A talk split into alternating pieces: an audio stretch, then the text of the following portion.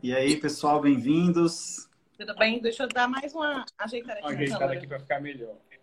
Tá meio baixinho. Tudo ok, pessoal? Todo mundo escutando bem? Tranquilo? Não, tô. Show de bola, show de bola, Dominique, Vitor, Soraya, todo mundo aí. aí? Bem, bem-vindos, Mônica, meus amigos Mônica e Breno.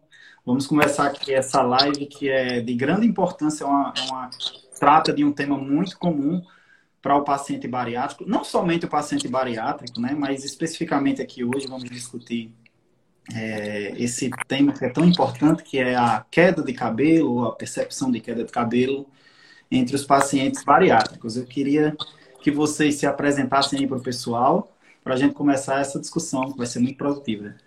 Claro. É, então, eu sou Mônica, sou dermatologista. É, a gente se formou na UFRN, né? Tanto eu quanto o Breno, meu marido. E a gente conhece o Luiz de lá. Fomos calouros lá da faculdade, bons, bons períodos, passamos por lá. E aí passamos um período fora, né? É, eu fiz residência no Rio de Janeiro, na UF. Eu fiz na, na USP em São Paulo. E aí agora estamos de volta Natal voltamos para nossa terrinha para poder compartilhar aqui com vocês nossos conhecimentos.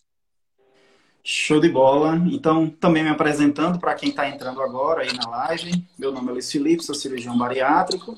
E aqui a gente sempre discute alguns temas que são muito importantes para o paciente bariátrico com o objetivo de otimizar o tratamento, os resultados nesse tratamento que envolve a cirurgia. A cirurgia bariátrica como uma ferramenta e não como é, vamos dizer assim, o centro do tratamento, mas sim como uma ferramenta que é aplicada aí é, ao paciente para o tratamento da obesidade e doenças relacionadas. Então, vamos começar aqui é, discutindo, primeiramente, o, o, que seria a queda de cabelo, né? O que seria, como funciona o crescimento, né?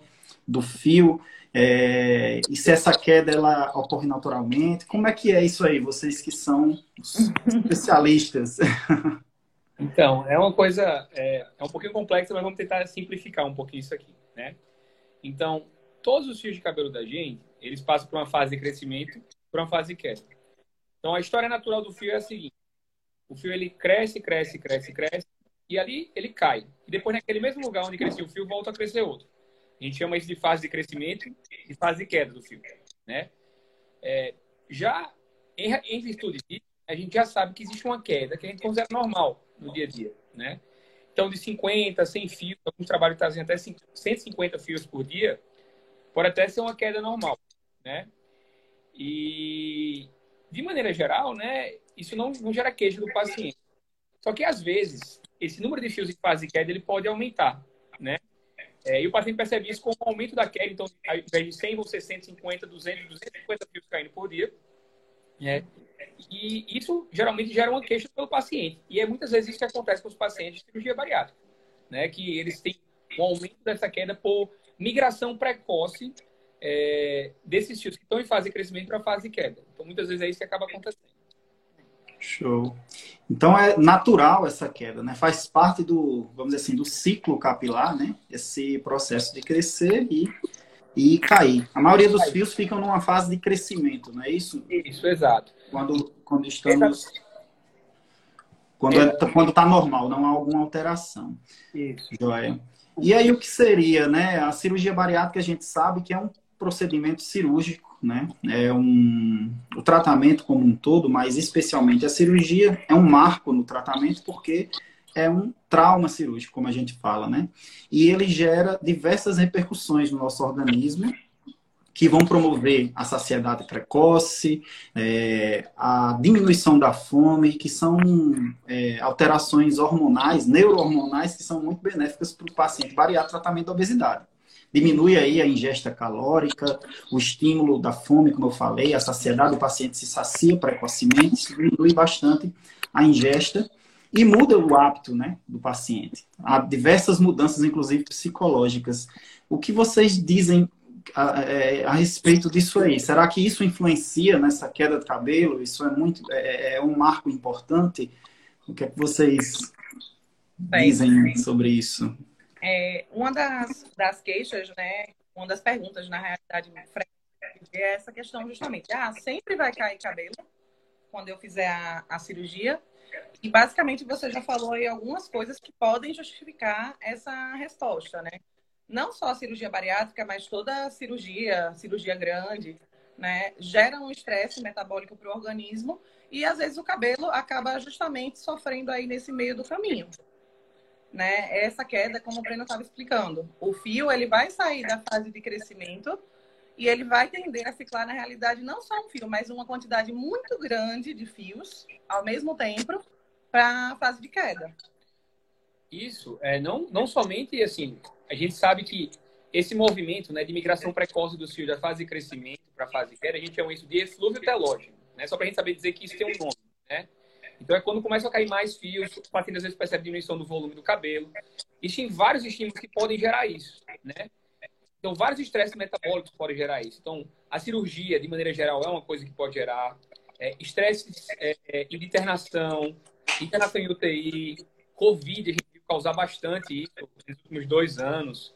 É, perda ponderal, a própria perda ponderal é uma causa de migrarem precocemente para essa fase de queda também. Então, tudo isso é, acaba levando, né? Então, a gente tem o estresse é, é, é, operatório da cirurgia, da cirurgia, a gente tem a perda ponderal associada. Então, são vários fatores que eles vão se somando, né? Que vão permitindo que o, que o paciente vá ter essa migração precoce dos, dos, dos, fios e isso vá se manifestar como uma queda aumentada no paciente que faz cirurgia bariátrica. Né? São vários fatores. E essa queda que a gente está comentando, que é uma queda que a gente chama de mais aguda, é a queda justamente que você observa mais intensa e no período inicial. Então, geralmente, nos primeiros, primeiros três meses, a queda relacionada ao eflúvio telógeno, ela é percebida. Né? Então, assim, é uma queixa bastante frequente. Os pacientes chegam realmente com muita queda. É, é uma avaliação que para o dermatologista também é bem evidente, né? Então, a gente faz uma avaliação do couro cabeludo, a gente usa aparelho para olhar, a gente faz alguns testes e a gente consegue estimar que essa queda, de fato, está diferenciado. Isso que a Mônica falou é bem interessante dos três meses, porque acho que tinha até essa pergunta, né? Que, é, por que o cabelo cai três meses depois da cirurgia? Né? É porque, de maneira geral, é, é, como se fosse o tempo de migração do fio da fase de crescimento para a fase de queda, é como se fosse isso, né? E aí, normalmente acontece o estresse, o fio já começa a migrar naquele momento do estresse, e aí três meses depois, quando ele meio que completa essa migração, o fio começa a cair, né? E aí, por isso, os pacientes muitas vezes percebem três meses após a cirurgia que começa a, a, a aumentar essa queda. Eles começam a perceber nesse momento. Entendi. Então, é basicamente é uma resposta natural, né, ao próprio estresse cirúrgico, não só especificamente a cirurgia bariátrica, né? E como vocês falaram, a... oi? Esse inicial, principalmente nos primeiros principalmente não é assim, ah, é porque é uma cirurgia bariátrica. Poderia ser qualquer outro estresse. E é muito compatível né, com a descrição dos pacientes no, no consultório. Né, muito compatível. Se a gente for ver, é, a caixinha de perguntas eu fiquei fazendo aí durante a semana e basicamente muitas perguntas. Ah, meu cabelo está caindo. Após mais ou menos dois, três meses, está caindo. Então, é realmente é uma coisa que acontece, não especificamente na cirurgia bariátrica, mas qualquer estresse trauma cirúrgico, inclusive traumas psicológicos, né? Traumas emocionais. É, são gatilhos, é, né? Que a gente são gatilhos, né? O gatilho para você entrar na fase do eflúvio telógeno são vários. Então, outra coisa que o pessoal pergunta muito é assim, ah, mas todo paciente vai ter essa queda? Isso daí, o eflúvio telógeno, que é essa queda inicial, não necessariamente todos vão ter. É, não existe um dado preciso de estudos, a gente até deu uma revisada aí, né? Mas os dados, eles às vezes são um pouco subjetivos, porque às vezes depende da avaliação também do paciente. E o ideal seria que um dermatologista mesmo fizesse essa avaliação, que às vezes tem casos que tem uma queda acentuada, mas que não se, chegam a se caracterizar como flúvio mesmo, e tem casos que o paciente tem a percepção da queda e não tem uma queda compatível mesmo com a doença, né? Então, assim, na medicina nem nunca nem sempre, né? Então, assim, todo paciente vai ter? Não, mas o que a gente vê na prática? A gente observa uma frequência muito alta. Claro, a gente é dermatologista, a gente tem essa demanda do, maior, né? Os pacientes que estão Vem pra gente, né? Vem acabam gente. vindo pra, gente. gente. Eu não sei, assim, no seu consultório, se você também percebe um, um, um, percentual muito grande desses pacientes com essas queixas. Mas o que a gente observa também, a incidência maior de notar, né, de ter essa queixa, geralmente são as pacientes mulheres, é, mais jovens, né? Que são mais atentas nessa parte de cabelo, às vezes, assim, valorizam mais essa queixa. Então, é um perfil que a gente tende a perceber é, o desconforto maior. E fora que são pacientes que têm um fio mais longo. Então, quanto maior o seu fio de cabelo, maior percepção de queda você vai ter. Então, Exato. homem que tem cabelo curto, às vezes tem eflúvio, mas passa batido. Passa batido. Porque o fio é curto, ele não vê. A mulher que tem um fio de cabelo longo, aquele fio vai enrola, faz um bolinho, então para ela é mais fácil também ter essa percepção. E até a percepção do crescimento, né? É mais prolongado para a mulher porque o fio é mais longo, então ela nota aquela falta, né? Aquela queda por muito mais tempo, né? É, certo. Então, assim, é uma resposta natural, né? Muito, a maioria, eu diria que a maioria dos pacientes, eles, os estudos hoje, como a gente conversou previamente, os estudos hoje não são tão é, precisos em determinar essa incidência de queda de cabelos após a cirurgia bariátrica, mas a gente percebe que um pouco mais da metade dos pacientes vão relatar algum grau de, de queda de cabelo. Mas a boa notícia, né, como a gente viu, é que essa queda de cabelo ela não deixa o paciente careca. Não, é não. é uma queda a ponto de deixá-lo é, é, como se fosse um pós-quimioterapia, que é um outro mecanismo de queda de cabelo, né? É, em pacientes em tratamento de câncer, por exemplo, não é assim, né? Então a gente tem que tranquilizar os pacientes quanto a esse perfil, esse padrão de queda de cabelo, não é isso? É uma, é uma coisa interessante que você falou também, porque assim, são duas coisas, né? Eu acho que a gente sempre tenta deixar isso claro para os pacientes. Claro, isso após a avaliação, que se de fato for uma queda devido a esse fluxo telógico que está associado com trauma cirúrgico né, e tudo mais, via de regra para pacientes em geral, né, esse eflúvio ele tem que durar de 3 a 6 meses, né? Porque isso tem a ver com essa migração. E uma vez que essa migração se completa, o cabelo volta a migrar para a fase de crescimento de novo, ele volta a crescer. Né? Então, de 3 a 6 meses de pacientes em geral. Isso se a gente tiver um estímulo único, né? Mas a questão da bariátrica é que os estímulos eles vão meio que se colocando um acima do outro. Então, você tem o trauma operatório, quando o paciente vai passando daquela fase de trauma operatório que está no meio do eflúvio, ele começa a perder bastante peso, que é um, uma coisa que... É, um outro trauma. Outro trauma, né? Outro gatilho, então, digamos assim. Então, normalmente, a gente tem, enquanto o paciente comum, é, ele dura de 3 a 6 meses, o paciente com bariátrica pode durar mais tempo, né? Então, pode durar aí, se a percepção está durando 9 meses, 12 meses, então, isso pode acontecer também, né? Então, porque os estímulos, eles vão é, é, se sobrepondo, se sobrepondo um, um em cima do outro, né? Exato.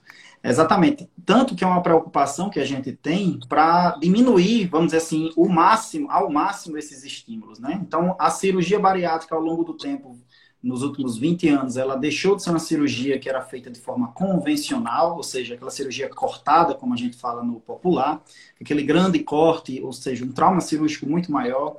É, hoje a gente entende melhor os mecanismos né, neurohormonais, então a gente diminuiu o trauma cirúrgico, otimizou esse, essa comunicação intestino-cérebro, saciedade, essas alterações hormonais que promovem o quê? Uma perda de peso, mas que não seja uma perda de peso seja, na verdade, um emagrecimento e não uma perda de peso. O paciente perder massa gorda e não perder é, a massa magra. Então, isso aí é menos um estresse, né? Esse déficit proteico, o paciente conseguir comer é, as proteínas, principalmente, a suplementação, tudo isso aí a gente vai diminuindo a possibilidade desse estresse, é, desses diversos estresses. Dessa persistência, né? Promove, né? Inclusive o estresse psicológico. A gente, isso aqui que a gente está fazendo agora diminui o estresse psicológico do paciente, porque ele compreende melhor como, como se comporta, que a queda de cabelo é até esperada é, nesse, nesse período pós-operatório, que é uma queda, digamos, benigna, uma queda autolimitada, ela tem uma duração, como o Breno falou, vocês bem falaram, né?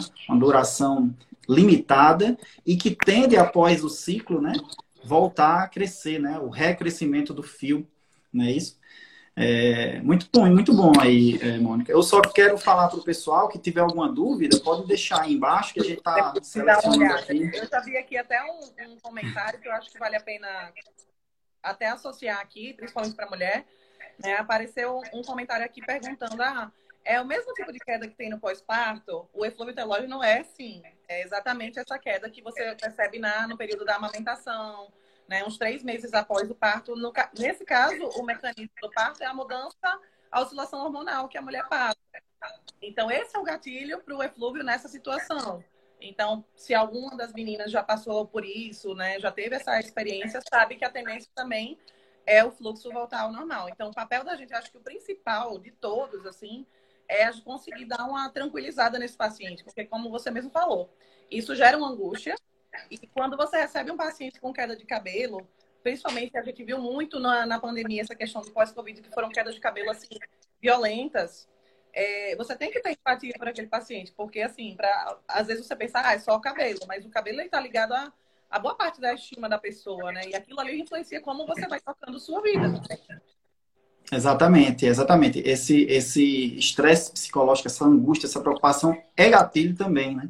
E é uma coisa interessante que a percepção ela é muito subjetiva.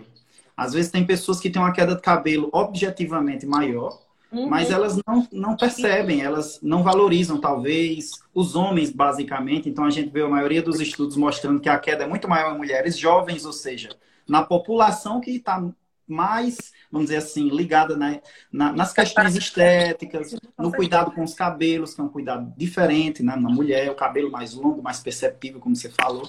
Então, isso é muito, muito importante.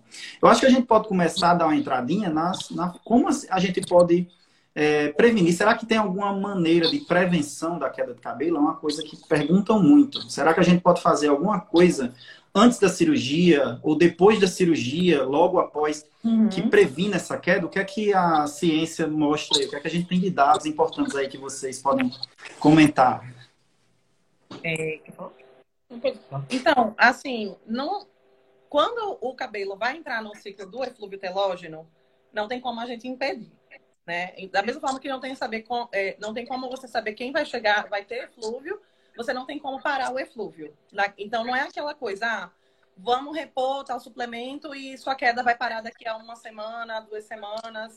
Isso não acontece, né? Quando a gente inicia algum tratamento em vigência da queda, não é visando parar aquela queda naquele momento. Isso precisa também ser combinado com o paciente, conversado, explicado. Porque o eflúvio ele tende a começar, ele tem um pico, o auge da queda, né? Que geralmente é por volta desses três, quatro meses. Alguns pacientes têm um pouquinho antes. Os casos de Covid a gente via até uns eflúvios mais precoces também. E depois ele tende a se restabelecer. Então, uma coisa curiosa, que às vezes a gente até vê no consultório por outras causas de eflúvio, às vezes o paciente, ah, tomei tal vitamina por três meses, meu cabelo parou de cair e ficou maravilhoso. Então, assim, em muitos casos, quando você tem uma deficiência nutricional de base, o cabelo vai voltar para o ciclo dele sozinho. E você põe na conta, às vezes, ah, usei o shampoo anti-queda, usei é, um chá de alho com alguma coisa, um tônico de crescimento, e em três meses meu cabelo parou de cair. Esse é o segredo. Na realidade, não é o segredo, esse é o ciclo funcional do cabelo, né? Alguns pacientes, né, é, não, não são a maioria, né, mas alguns pacientes podem entrar naquela espiral que a gente comentou, né, de ter novos gatilhos de queda. E, além do mais, tem pacientes que podem ter déficits nutricionais fato, né, é, paciente, como vocês mesmos já fazem alguma reposição de base, né, no paciente que faz a cirurgia bariátrica mesmo.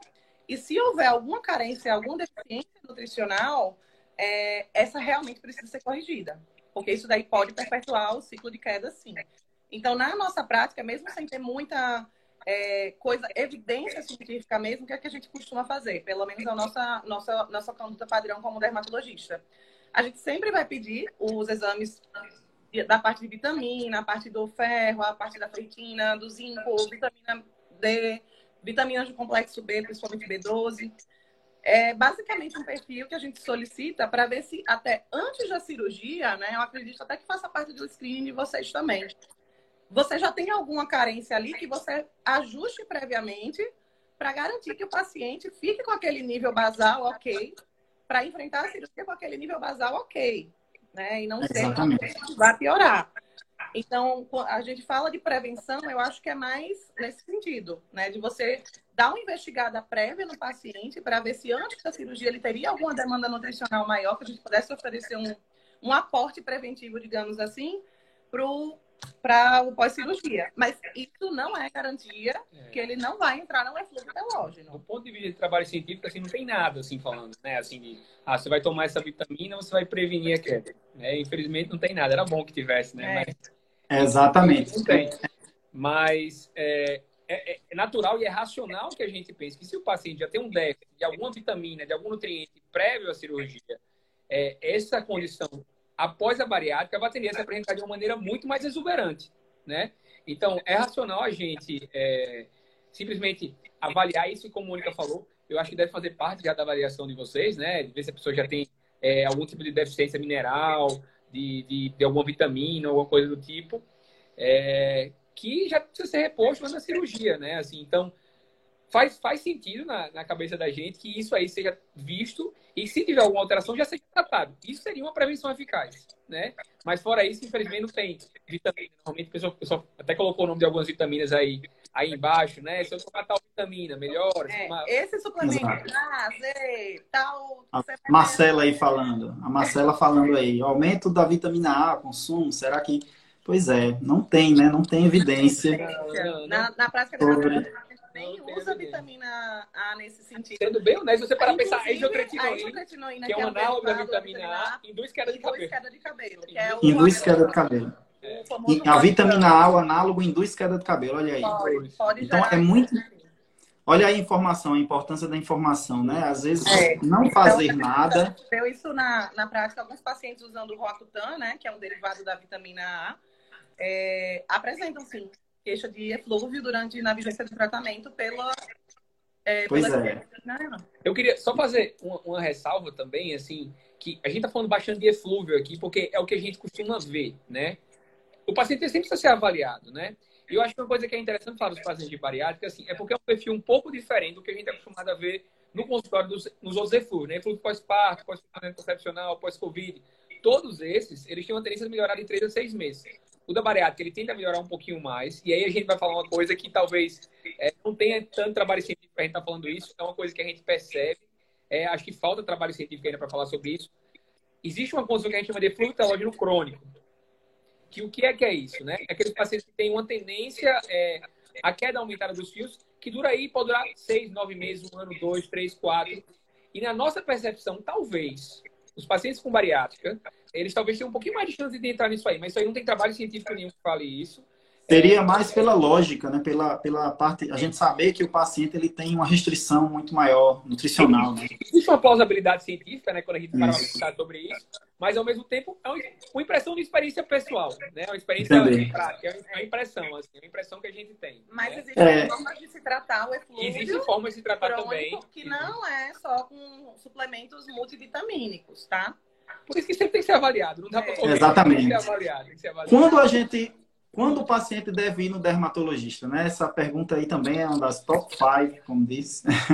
quando, ele, quando ele deve deixar, não somente, ou melhor, quando ele deve não somente ser cuidado com a equipe multidisciplinar, porque a cirurgia bariátrica é um tratamento que envolve é, uma equipe multidisciplinar. Não existe tratamento da obesidade que envolve cirurgia sem os outros, os, vamos dizer assim, as outras é, sem a equipe, né, atividade física, profissional de educação física, nutricionista, fonoaudiólogo, fisioterapeuta, enfim, não existe. Quando a gente deve encaminhar, no caso, quando o paciente deve procurar o dermatologista, é, paciente bariátrico, né? Eu diria que sempre. É, eu acho que a primeira coisa, né? puxar a sardinha pro lado da gente. É, não, então assim, eu acho que a primeira coisa é saber que queda de cabelo não é um diagnóstico, né? Queda de cabelo é um sintoma. É um sintoma que precisa ser investigado e precisa de um diagnóstico, né?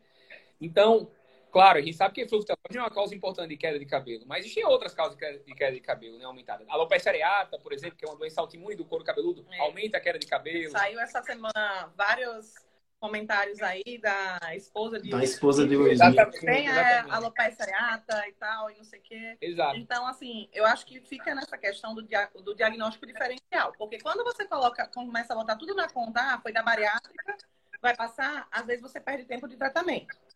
Então, só para citar algumas coisas que podem existir nos diagnósticos diferenciais, além da alopecia areata que o Breno comentou, por exemplo, é, até em pacientes que têm um perfil metabólico assim, de sobrepeso, acne, a alopecia androgenética feminina ela é muito frequente, ela tende a dar uma afinada no fio, dá a sensação de cabelo ralo. E existem tratamentos diversos que a gente pode fazer nessa, nessa abordagem, né? Ah, e comumente, né, esses pacientes que têm já uma alopecia androgenética falou, a calvície do padrão feminino, é, né, que a gente a calvície, chama. A calvície do padrão feminino. É, esses pacientes, quando eles têm, eles podem ter eflúvio telógeno também, e isso acentuar a alopecia androgenética. Então, assim, é importante até reconhecer isso antes, para você já iniciar o tratamento e não ficar aquela coisa tão mais. Ah, provavelmente, provavelmente vai ter uma queda após a cirurgia, para não ficar aquela coisa tão mais acentuada após o procedimento cirúrgico. Então, Entendi. Então, é muito importante, em tendo uma queda de cabelo relevante, e a percepção já é importante, já se fazer esse acompanhamento junto do dermatologista. Né? Percepção né? de queda e percepção de rarefação também, porque às rarefação. vezes calvície, ele não tem uma percepção de queda muitas vezes. Isso. Um cabelo mais fininho. Mais fininho e rarefeito. Né? Isso. Né? Então, exatamente. Às vezes é interessante passar porque passar em consulta, porque é uma coisa que pode ser tratada, já pode ser indicado o tratamento antes da cirurgia, para quando ele for fazer a cirurgia, e se de fato ele tiver um produto relógio, não ficar aquela alopecia androgenética super mais evidenciada por conta de um, um, uma coisa que não tinha sido diagnosticada antes. Então, né?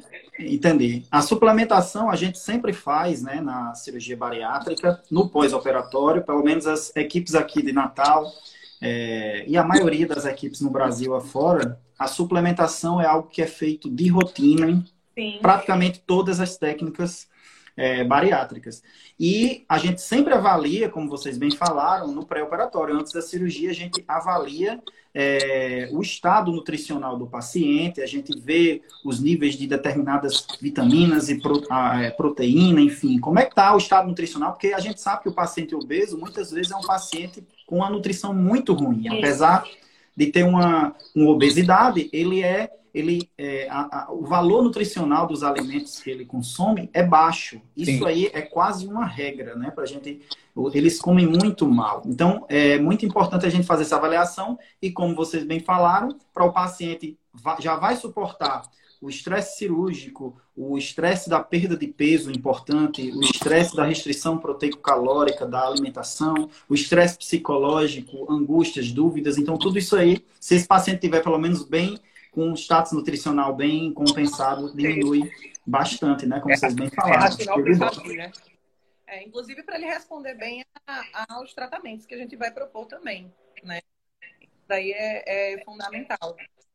Mas eu acho que tem que andar juntinho. Então, ah, queixou de queda de cabelo para o cirurgião, já encaminha para a gente dar uma olhada, não fica tentando procurar milagre em casa, chá disso, daquilo porque tempo é folículo também, né? Exatamente. Tá tempo de Exatamente. tratamento, né? E o paciente vai sofrendo naquilo ali, tentando achar uma fórmula, muita receita caseira. A gente quer dermato ver muito isso, né? Tem receita caseira para tudo. Todo mundo faz alguma melindragem aí para tentar contornar essa queda. Contornar.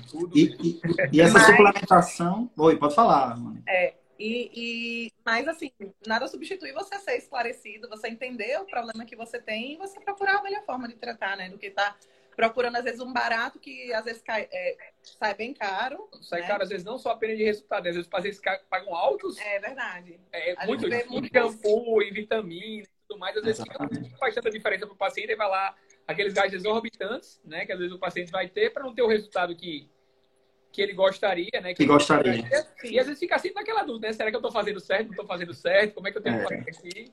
E, e, exatamente, é muito importante a gente perceber que, como vocês bem falaram, as evidências de que suplementação nutricional, de que esses chás, isso aí não existe, né? Basicamente são muito controversas. Tá, a gente faz, a gente faz por causa que normalmente a gente sabe que há uma certa, uma certa, um déficit nutricional no paciente bariátrico, a gente faz por causa disso. E também porque, como você falou, a plausibilidade científica, a gente sabe que pode ser gatilho para queda de cabelo. Então, mas a gente ter certeza que o zinco, que o ferro, isso aí, ele vai ter de fato uma, um benefício indiscutível na queda de cabelo, é, ainda não temos essa resposta da ciência, né? Uma coisa que perguntam muito, quando é que é, a gente pode fazer procedimento químico no cabelo. As mulheres aí, a maioria, a maior parte né, do público bariátrico é feminino.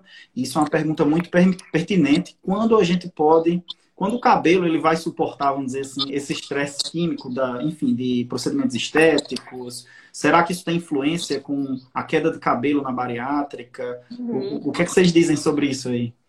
Então, o procedimento químico, né, é, ele causa danos na haste do cabelo, principalmente, né? Porque você está pegando um fio que já está fragilizado, Né? For um fio, por exemplo, de um paciente que já está com uma queda mais prolongada, é um fio que já nasce mais, pra... ainda está nascendo, mesmo nascendo, está nascendo fragilizado, ele é um fio que vai ser mais propenso a quebrar e não cair da raiz, mas você ter fratura do fio, principalmente quando você faz algumas químicas mais agressivas, tipo descolorir o cabelo, né? É, então, fazer mecha, em vez de você tonalizar o cabelo, que é só a, a tintura, né? A, a, descoloração de todos esses processos, tonalização, é, pintura e descolorir o cabelo, acho que talvez as mulheres estejam mais familiarizadas com isso que vocês, né?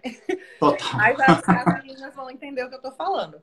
De todos esses, o mais agressivo, sem dúvida, é, pensando no processo de cor, tá? É a descoloração. Porque a descoloração você vai retirar um pigmento ali do fio né? E muitas vezes até colocar depois outro por cima. E esse processo de, falando assim, né? Bem simplificadamente, esse processo de retirar o pigmento natural do fio, ele é o processo que mais enfraquece a haste do fio. Então, por exemplo, se você está na vigência da queda, não é legal você estar tá fazendo mechas, por exemplo, porque não é que vai aumentar a queda do cabelo da raiz, mas você pode aumentar a chance de você estar tá fraturando seu fio. A mesma coisa para processos de alisamento.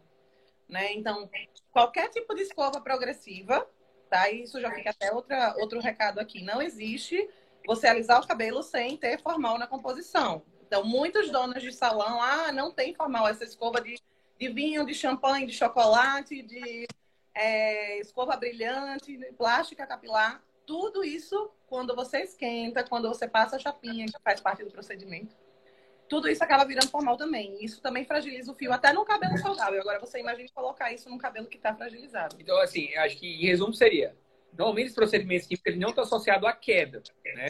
Mas eles estão. que a queda é o, é o fio que cai da raiz, né? Da raiz, a queda da, na, pela raiz. na ponta do fio, né? A queda é o fio que cai da raiz. Mas eles podem ser associados à quebra, né? Que às vezes pode ser igualmente danoso, né? No fim das contas. Porque se você tem um volume de um fio que ele, sei lá, tem 50 centímetros de comprimento, por exemplo. E aí você quebra ele quase que na raiz, ele fica com 2 centímetros de comprimento, é a mesma coisa do fio ter caído. Né? É Exato. Mesma coisa de ter caído. Então, assim, é. parcimônia, cuidado, é, cuidado. Se for sugerir algum procedimento para esse período ainda bem delicado inicial, seria mais a tonalização. O uso de um shampoo tonalizante, né, para esconder mais os branquinhos. O shampoo tonalizante, ele é um pigmento que sai com a lavagem, né? É uma coloração um pouco menos danosa ao fio, né? Mas aí as luzes e a, e a progressiva mesmo, assim, tem que dar uma segurada. O ideal é avaliar realmente com o dermato para ver como é que tá a consistência daquele fio e ter um cabeleireiro também de confiança. Não dá para você também fazer em qualquer lugar, né? Porque varia muito isso daí também. É, depende de quem faz o, o também, também. Assim, um procedimento, né? É, é, é Isso daí é muito bom de conversar em consultório com mulher, eu adoro, né? Então, aqui é, a Rosa, eu, vi, eu anotei algumas perguntas. A Rosa fez uma pergunta o cabelo, a gente até já respondeu, mas eu acho interessante a gente até repetir essas perguntas mais comuns, né? Então, ocorre essa queda realmente no cabelo, mas ela perguntou, cai e não cresce mais? Esse cabelo, ele não volta a crescer? Como é isso? Ele, ele costuma crescer novamente, não é isso? Então, é como a gente estava comentando, né? No, no, no, no início, assim. É, o cabelo, ele, o que acontece nessas quedas, muitas vezes, é que o fio, ele, migra pra, ele, ele tem uma fase de crescimento, ele tem uma fase de queda, ele acaba migrando precocemente para essa fase de queda. Só que depois que ele conclui o ciclo, ele volta a crescer de novo, né? Então, é, ele, ele acaba voltando, né? Claro, o paciente, o paciente vai ficar com aquela percepção de queda de volume, diminuição do volume do cabelo? Não vai, porque ele, a, mulher, a mulher trocou um, um, fio de cabelo de 50 centímetros por um fiozinho pequenininho que está começando a nascer. Lógico que ela vai ficar com a percepção de queda de, de diminuição do volume, mas com o tempo e com paciência o fio vai voltar a crescer, né? Vai voltar. Vai voltando, né? né? Show de bola. Show de bola. Bem, é... e essa a gente viu que a maior parte, uma boa parte dos pacientes não vai apresentar essa queda, né? Não vai apresentar. A gente sabe que isso não é uma coisa que é regra, né? Que essa pergunta é muito comum. Vou ficar careca? Meu cabelo vai cair? Não vai crescer mais? Careca isso não vai ficar. Então, é, careca não, né? Por dois motivos, né? Primeiro que existe um limite da quantidade de folículos que podem migrar para a fase de queda, a quantidade de fios que podem migrar para a fase de queda. Se, se for uma migração muito, muito, muito alta, a gente até desconfia se é eflúvio mesmo, né? Assim, existe outras causas. Deve ter outra causa. Às vezes pode ter outra causa associada. Mas, de maneira geral, existe um limite do quantos fios conseguem migrar para a fase de queda, de, maneira, de maneira simultânea, assim. É, e, como a gente falou, né? Não é careca porque também não é definitivo. Então vai diminuir o volume do cabelo, mas não é definitivo porque o fio vai voltar a crescer e que existe, normalmente, assim, digamos, talvez 10%, 15%, talvez ligue para fase, um pouquinho mais, né? Mas, por exemplo, não chega a 50% normalmente dos fios. Então, é, é, é, mais ou menos isso, assim. Claro que Aí, mais forte isso, é, o estresse, né, o trauma que a gente estava comentando antes, racional pensar e a gente de fato vê que maior é a queda, né? Então você pega um paciente com Covid, que ele teve um Covid, ele tem uma queda importante, mas foi um paciente que ficou internado com Covid, ficou na UTI, ficou um tempão lá, a queda é muito mais exuberante, assim, é muito mais exuberante, chama atenção mesmo. Então é bem proporcional ao trauma e ao estresse, não somente físico, como é, psicológico, hormonal. É muito comum, como você disse, é o mesmo mecanismo né, na gravidez. É, perguntaram aí a respeito da menopausa. Será que pacientes em menopausa é muito comum a gente operar, né, bariátrica, em pacientes com, é, na, na, fase da menopausa? Isso aí contribuiria também para uma maior queda de cabelo pelo mesmo mecanismo ou outro mecanismo associado? O que é que vocês dizem? Eu acho que assim, o mecanismo associado que a gente pensa mais na menopausa, né? Pensando numa paciente que está na menopausa lá pelos 50 anos, mais para frente, né? Existe a mudança no, no, tipo, no cabelo, né? Também, daí a gente observa com a alteração dos hormônios. É, existe a alopecia senil também, mas isso a gente vai observar mais para frente também, né? Que é, é essa modificação. É, mas, de toda forma, se a paciente apresentar queda, independente de menopausa ou não, isso não, quer, isso não vai falar a favor dela ter maior chance de ter fluxo relógio que as é, outras pacientes. Assim, a, a, menopausa em si, né, a menopausa em si, ela, ela não está associada à, à, piora do, do eflúvio, né? Sim. A menopausa em si, ela não tem essa não associação. Tem essa, não tem essa, esse comportamento. Essa não tem essa não. evidência. Mas, assim, a gente sabe que às vezes é, com a menopausa, né, claro, como a Mônica falou, idades mais avançadas, pode vir um tipo de, de, de alopecia que a gente chama de alopecia senil, né, que é, pode evidenciar mais um eflúvio telógeno. Algumas dessas pacientes, elas podem ter calvície feminina ou alopecia androgenética, que são sinônimos, né, associada. Então, se a gente tiver outras causas associadas, isso pode ficar mais evidente, né? Pode ficar mais evidente, mas a menopausa em si só, não, né? Ah, e outra coisa que a gente não comentou aqui, não estava nas perguntas, mas que é uma coisa que a gente observa às vezes na paciente que está com queda de cabelo também, que ela tende a fazer é diminuir o número de lavagens, achando que vai diminuir o número, a quantidade de cabelo que vai cair. Boa, boa.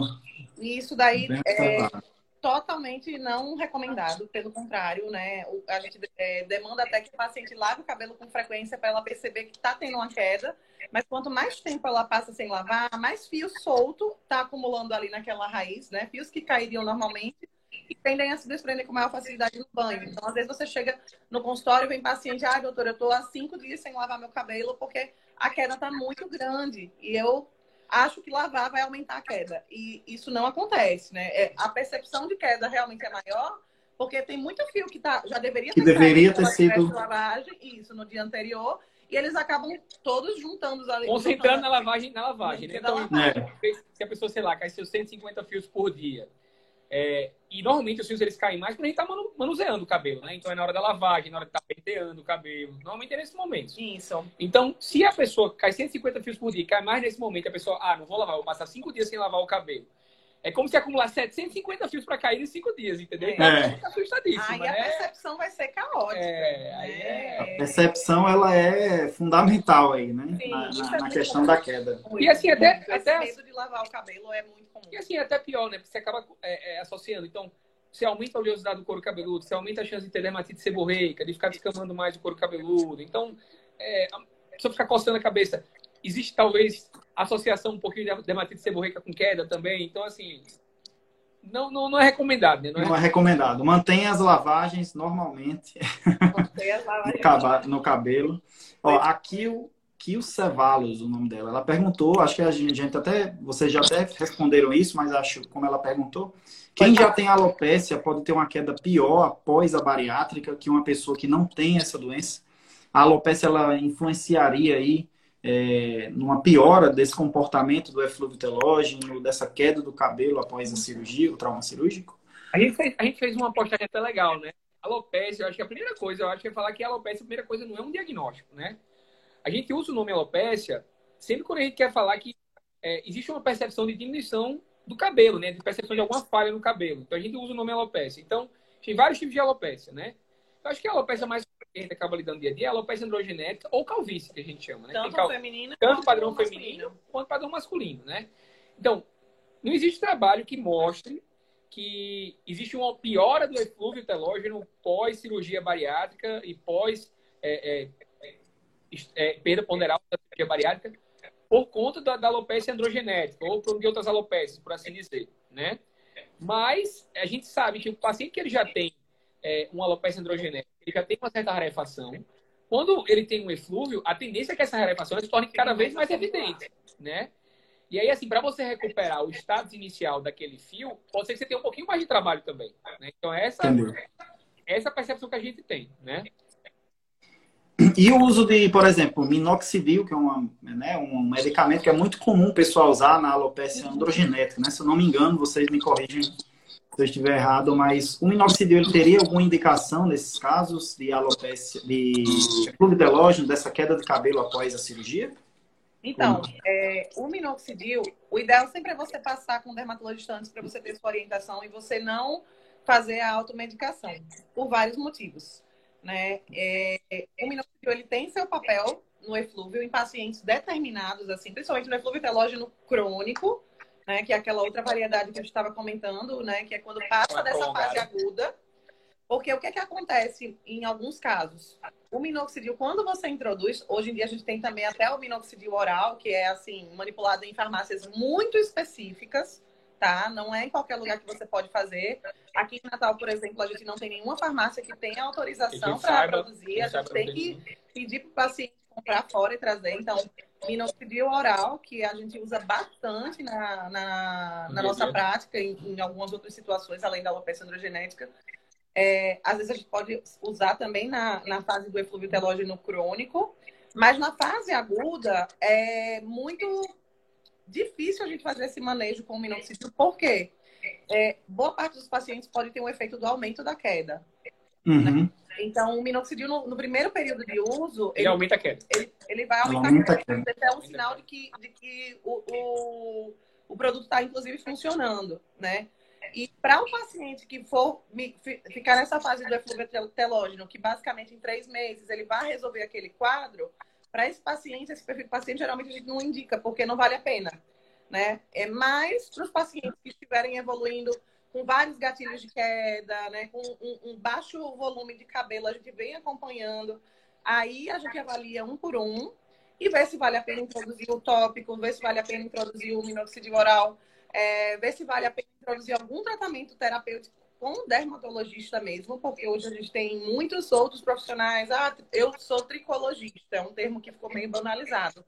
E às vezes você não sabe nem o que você está fazendo no, no seu couro cabeludo, está gastando ali rios de dinheiro e às vezes você não tem indicação. Né? Como no caso do próprio eflúvio talógeno. Então, assim, o minoxidil ele tem o seu papel em vários tipos de alopecia, mas são casos específicos. Não deve, ter, não deve existir automedicação porque o paciente precisa ser orientado como usar, e porque tem é, essa questão do efeito é, que a gente chama de shedding, do, do minoxidil, que é essa queda que pode iniciar é, logo nos primeiros meses, que teoricamente seria o período que o cabelo já está tendendo a ter um pico maior de queda. E isso aí gera um desespero maior, maior ainda. Maior ainda. É, você acaba levando, piorando a situação é. temporariamente ali no início, né? Quando você está buscando o contrário, né? É. Muito bem. Eu acho que a gente cobriu bastante. Eu acho que as principais perguntas, vocês teriam alguma, alguma, algum ponto importante, mas eu acho que as principais perguntas, principais dúvidas, né, é, dos bariátricos, dos, das pessoas que pensam em fazer a cirurgia, tem essas dúvidas a respeito da queda de cabelo. Acho que a gente abordou todas, mas eu acho que é interessante a gente fazer uma síntese aqui, até para facilitar quem está entrando agora, quem, quem né? Então, é, a queda de cabelo após a cirurgia é algo que a gente até espera, não é isso?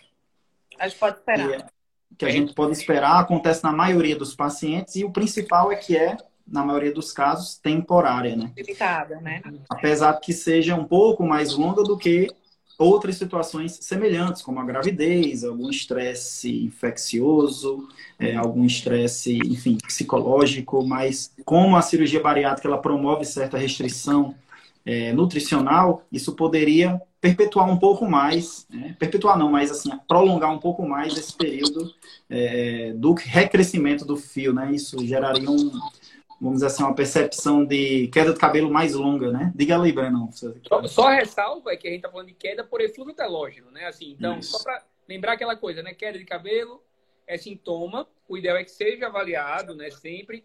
E se for de fato por eflúvio telógeno, claro, a gente tem que Acho que o principal papel no efluvio telógeno é tranquilizar o paciente, né? Tranquilizar de que é, aquilo vai passar, que vai ficar. É, as mulheres vão pensar. A preocupação da mulher é se ela vai ficar careca, né? Eu acho que é, é permanentemente. É, então, não. Então, esse tipo de, de, de, esclarecimento é fundamental, né? É fundamental isso aí. Mas, como a gente está falando, né? Só ressalva aqui, tipo assim, essa queda ela tende a ser autolimitada quando ela é uma queda por efluvio telógeno, né? Efluvio telógeno não, não né? E existem outras causas, por isso a importância de, em queda de cabelo, procurar o dermatologista, é, as equipes encaminharem também, né?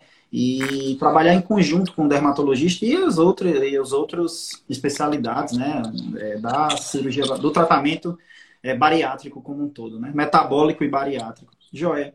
E o uso de suplementação, a gente viu aqui, vocês falaram muito bem, que não tem uma evidência forte. Isso é muito importante para quem gasta recursos para fazer suplementação desnecessária, até o perigo, até o perigo de uma, de uma hipervitaminose né, que causa problemas, como vocês falaram, a vitamina A aí, que faz parte do Roacutan, que a gente sabe que é uma medicação que é, é, tem suas, né, seus, seus, vamos dizer assim, seus cuidados, sua cautela. E é, até eu falando, até comentei com vocês a respeito da suplementação do zinco a mais, que pode diminuir aí a absorção do cobre, isso aí, a suplementação de um micronutriente acabar gerando um problema com outro micronutriente. Então, o que é que deve ficar de resumo aí? Fazer a suplementação é importante na cirurgia bariátrica, como a gente sempre faz, independente da queda de cabelo ou não, até porque a cirurgia, as técnicas, elas diminuem aí essa absorção, diminui é, é, a quantidade de nutrientes que a gente consome, seja proteínas, macronutrientes, né, proteínas, carboidratos, assim como os micro, as vitaminas, né, esses zinco, enfim. Então é importante a gente fazer essa suplementação sob orientação médica, com acompanhamento da sua equipe, do seu dermatologista também, e não ficar, é, antes de tudo, o conhecimento, né, a gente saber que é um processo temporário, na grande maioria dos casos, autolimitado, como a gente fala, e que essa suplementação deve ser feita sob orientação médica e não a gente ficar preocupado perguntando a fulano, a cicrano, o que é que faz, e como você falou, né, às vezes, por ser autolimitado, coincide da, do crescimento natural do cabelo que iria acontecer ser justamente quando você está usando um shampoo, tomando um chá, um negócio que, que você acaba atribuindo aquele consumo daquela coisa. Você falou muito bem, Mônica, isso aí é muito importante e as pessoas acabam realmente relacionando é, a melhora que iria acontecer com, sem ou apesar do consumo dessas, né? É, o, qual é o principal período da queda do cabelo? É muito importante a gente revisar aqui, após a cirurgia. É, o eflúvio telógeno, ele geralmente o pico é três meses, né? três meses. Três meses. É, geralmente é o período que tem mais queda mas esse período pode se estender de 3 a 6 meses. E se a gente der uma olhada de cirurgia bariátrica, até 12 meses, que é aquela, aquela questão que a gente vinha comentando, né? Que o paciente, uhum. pela questão mesmo de absorção, da dinâmica, né, que fica o metabolismo, às vezes é, tende a demorar um pouquinho mais a sair da, da fase aí de telógica, né? Voltar isso, isso a... é uma média, né? E é uma média, seis meses, um ano, algumas pessoas mais do que um ano, o Breno falou, dois, três. O importante é fazer o acompanhamento com o dermatologista, né? A Keilinha aí falando, ó, dizendo que os exames das vitaminas estão normais. A gente sabe que esses níveis de vitaminas, eles não se relacionam diretamente ao eflúvio ou a queda de cabelo por outras causas importantes, né? É, e continua com queda de cabelo, já faz um ano e seis meses. Então, não, não, não há necessidade de se desesperar, é preciso investigar objetivamente. Exatamente. É interessante né? passar em consulta, né? Assim, é. Consulta com o dermatologista, porque pode haver outra causa que não tem nada a ver com a cirurgia, né? O que eu e acho isso é muito importante. que fica assim de mensagem mesmo é o acompanhamento, na realidade, longitudinal desse paciente. Né? Não Isso. só você... Ao longo do tempo, né? Que, ah, passou do período crítico, tive meu eflúvio lá no início, caiu muito nos três meses, depois vida normal que segue, ok. Mas aquele paciente que está tendo uma persistência, que ah, melhorou, mas depois voltou a cair com a mesma intensidade, eu acho que o, o segredo aí é você fazer um segmento mesmo longitudinal do paciente. Por quê? Pode ter mudança de diagnóstico no meio do caminho, pode aparecer uma nova comorbidade no meio do caminho. É, e existem tratamentos que a gente pode direcionar nesses casos. Então, existe tratamento que o paciente pode fazer em casa, existe tratamento que a gente consegue fazer em consultório para tentar dar uma melhorada né, nesse, nesses quadros, mas eu acho que a principal mensagem é essa: não se automedicar, fazer um segmento a longo prazo. Se tiver sentindo esse incômodo, comunica para o seu cirurgião em primeiro lugar, que ele vai te dar uma orientação, ele vai te orientar um profissional que possa te fa fazer esse acompanhamento longitudinal, porque realmente é uma queixa que a gente vê bastante, né? Então, o paciente, quando ele volta a recuperar o cabelo, é, é uma satisfação muito grande para a gente e para o próprio paciente também. Exatamente. Às vezes ele Exatamente. o paciente chega, nossa, perdi, gastei tanto dinheiro, perdi tanto tempo, e teria sido uma coisa, às vezes, mais simples e mais barata. É, Exatamente. Dar um resultado. Então, e sempre em consulta com alguém da, da, de confiança, um profissional que você conheça a formação, que hoje em dia a gente vê que isso é, isso é mais difícil, né? É, e confiar na pessoa que você está ali entregando os seus cabelos. Né? Exatamente. Porque você tem que confiar. Se o, o médico está falando, ó, isso aqui ainda está dentro do esperado, paciência, trabalhe a cabeça também daquele paciente. Isso daí faz parte da relação médico-paciente, isso também faz parte da melhora do quadro que aquele paciente vai ter também. Exatamente. Eu, eu sempre converso isso aqui, que é a confiança, né? Você confiar é muito importante para a percepção do seu tratamento, de qualquer tratamento médico né? De qualquer, na verdade, de qualquer coisa que você entregue a outra pessoa, né? Então, se você confia, a percepção é muito diferente, é positiva. Até mesmo é, é, casos como esse de queda de cabelo, que é muito percepção, não tem número, ninguém conta o número de fios, é, que, até conta, mas não, não no dia a dia. É, isso muda muita coisa. É uma espécie de você, de, de, um mindset, né? Você chegar e confiar na sua é, equipe e, e, e a percepção é diferente paciência, porque cabelo também demora a crescer. Então, às vezes você tá fazendo tudo direitinho, você, ai, meu cabelo tá estagnado. Às vezes, pra gente, uma melhora muito boa é você ter saído do fluxo de queda. Exatamente. Isso não quer dizer que você já vai estar com o cabelo cheio daqui a um, dois meses. Isso daí demora. O cabelo, ele cresce pouquinho a cada mês, né? Então, é dedicação, é paciência, é seguir o tratamento corretamente. Eu acho que isso fala muito para você também, né, na sua parte da bariátrica, tudo todo resultado também é, depende da parte do, da paciência do paciente de entender isso daí. Com ele certeza. do dia para noite, né? É. Tem pacientes que ficam três dias sem perder peso, já estão achando que a cirurgia deu errada. Quando, na verdade, é totalmente normal. Eu já fiz um, um destaque do story que é essa pergunta sempre tem. É, então, já, já digo, olha, nem todo dia você vai perder peso. A queda de cabelo acontece na maioria dos pacientes, volta a crescer na maioria dos pacientes. Tem pacientes que para crescer é mais devagar do que para cair. Então, tem que ter essa paciência, essa confiança na equipe. Isso que vocês falaram é fundamental.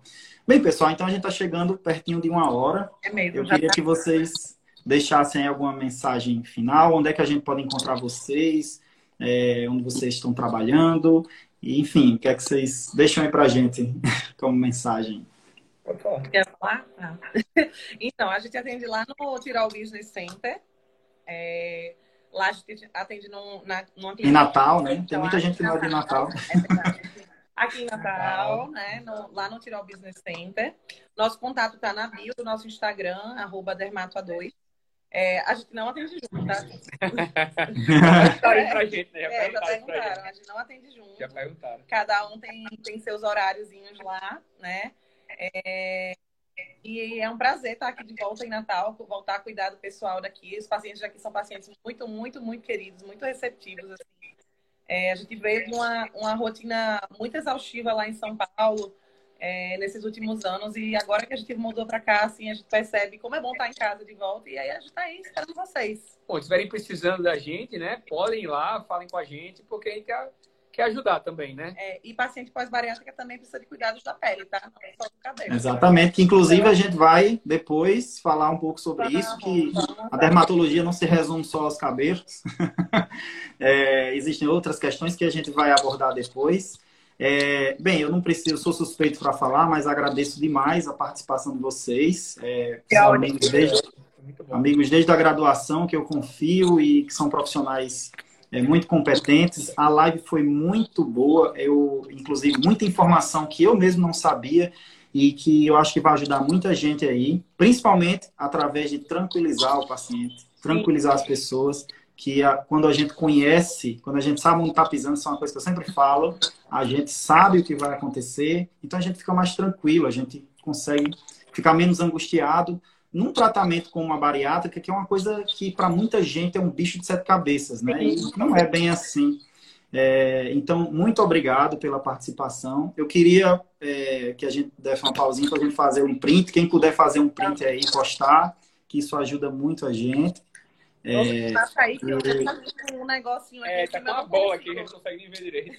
Vixe, é, a gente faz um print aí, quem puder fazer para também é, ajudar. Vamos lá. Show de bola. show de bola. Eu acho que eu saí com no print um bico do show de bola. Bem, mas muito obrigado, pessoal. Então, assim, Valeu, também vocês já acompanham, quem está aqui acompanhando, quem está chegando agora. A gente, essa live vai ficar gravada, tá certo? Perguntaram aí se vai ficar. Eu sempre deixo as lives gravadas. Tem outras lives importantes aí para o paciente bariátrico. E, enfim, até a próxima. Eu espero que a gente faça vários, várias lives, vários encontros como tá. esse. Existem muitas outras coisas. Vamos procurar tema aí, pessoal. Manda aí para Luiz também as dúvidas de Exato. Muito, muitas coisas, muitos outros temas dermatológicos importantes para o paciente bariátrico que a gente vai abordar. Tá Muito obrigado, pessoal. Tchau. Tchau, Valeu. tchau. pessoal. Obrigado aí. Tchau, tchau. Tchau, boa noite. Tchau. Tchau.